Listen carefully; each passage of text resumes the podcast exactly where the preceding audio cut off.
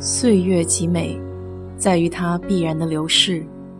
春花、秋月、夏日、冬雪，你若盛开，清风自来。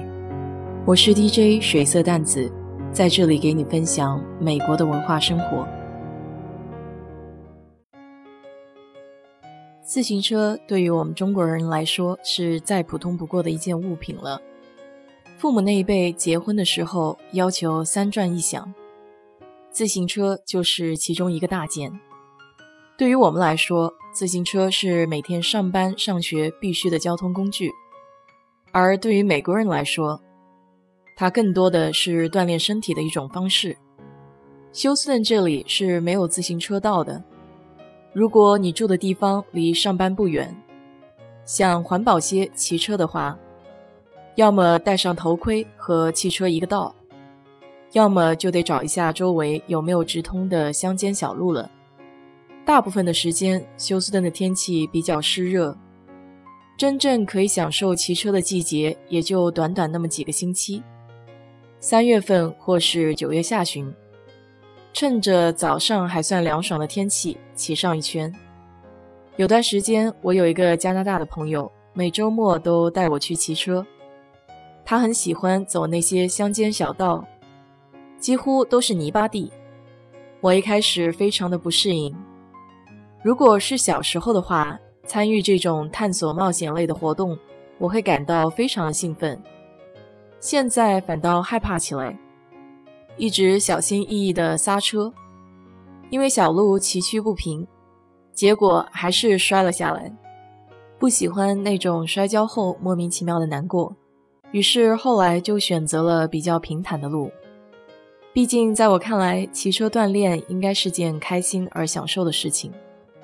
周末在这种平坦小路上能遇到不少美国人，有的是独行奇侠，比较注重骑车本身这件事情；有的则是拖家带口，大人小孩一起骑车，属于闲逛的状态。如果看到路边有小野花、小动物，他们都会停下来仔细观赏一番。不过，在美国骑自行车得要特别注意安全问题，毕竟没有自行车道，而且每个州对于自行车的规定也有不同。拿加州来说，所有机动车的交通规则都对自行车适用，不像汽车需要避让行人，骑自行车是没有优先权的。所谓红灯停，绿灯行，在这里不是很适用。尤其是在十字路口，有不同的路权规定。在加州，如果同时到达十字路口，右手边的机动车或者自行车有优先权；而在德州，机动车则是需要避让自行车的。了解一下这些规则，可以避免潜在的危险。每年休斯顿都会有一个大型的慈善自行车集会，从休斯顿骑行到奥斯汀，叫 MS 幺五零。这条路线总长大概是二百五十公里，也就是一百五十英里左右，必须得两天内骑完。活动的报名费是一百美金，但同时还需要向亲朋好友募集大约四百美金。这些费用会捐助给多发性硬发症的机构。这个 MS 幺五零的起源也是有段故事的，在三十多年前。当时的明尼苏达州多发性硬发症机构，简称 MS 的分会执行董事威尔·马格尔，他和十岁的儿子决定从明尼苏达州德鲁斯的家中骑自行车回到明尼阿波利斯。两名新骑手没有经验，没法一天到达，所以不得不在新克利过夜。当他们第二天到达明尼阿波利斯的时候，威尔就在想。如果他们两个新手都可以在两天内骑行一百五十英里，那么对于其他人来说，这可能也是一个很好的挑战，并且还能成为为美国国家 MS 协会筹集资金的一种独特方式。于是，在一九八零年，两百名自行车骑手从明尼阿波利斯到德鲁斯，开始了第一趟 MS 幺五零。这次旅程为明尼苏达州分会。筹集了约三万三千美金的捐款。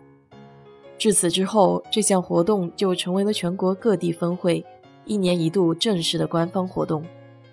自1980年成立以来，协会从 MS 幺五零骑自行车活动中已经募集到了超过十亿美金的捐款。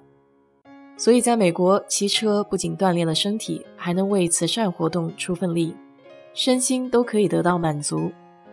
由于在美国，自行车被定义为锻炼的一种器械，因此它的价格区间也就比较大，从一百多美金到上千美金都有。这取决于使用的材料和设计。国内现在比较流行的共享单车，在美国却很难流行起来。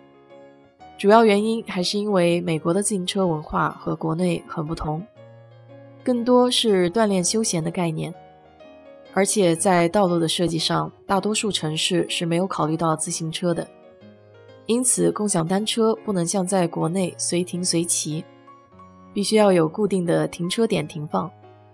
总体不是很方便，只能设置在市区人群集中的地方。我前年去新奥尔良法国区这样的旅游景点，倒是看到不少游客愿意骑车逛街，作为休闲娱乐的方式。总而言之，美国人对自行车的感情与中国人对自行车的感情应该是大相径庭的。于我们而言，自行车是陪伴着成长的伙伴，形影不离。于美国人而言，自行车则是生活的调味剂，有之更鲜美，无之也可过。我妈就给我说过，她骑上自行车的时候，那种自由自在的感觉是很难描述的。他可以骑着车在南京的大街小巷逛一天都不觉得累，生病的时候在自行车上踩两圈，精神头就回来了，挺神奇的。不过你要是去荷兰看一看，就会发现。他们那里和中国人一样离不开自行车，而且样式还五花八门的。反正自行车这件事儿，仔细观察一下，在各地文化中还都蛮有意思。好了，今天就给你聊到这儿。如果你对这期节目感兴趣的话，欢迎在我的评论区留言，谢谢。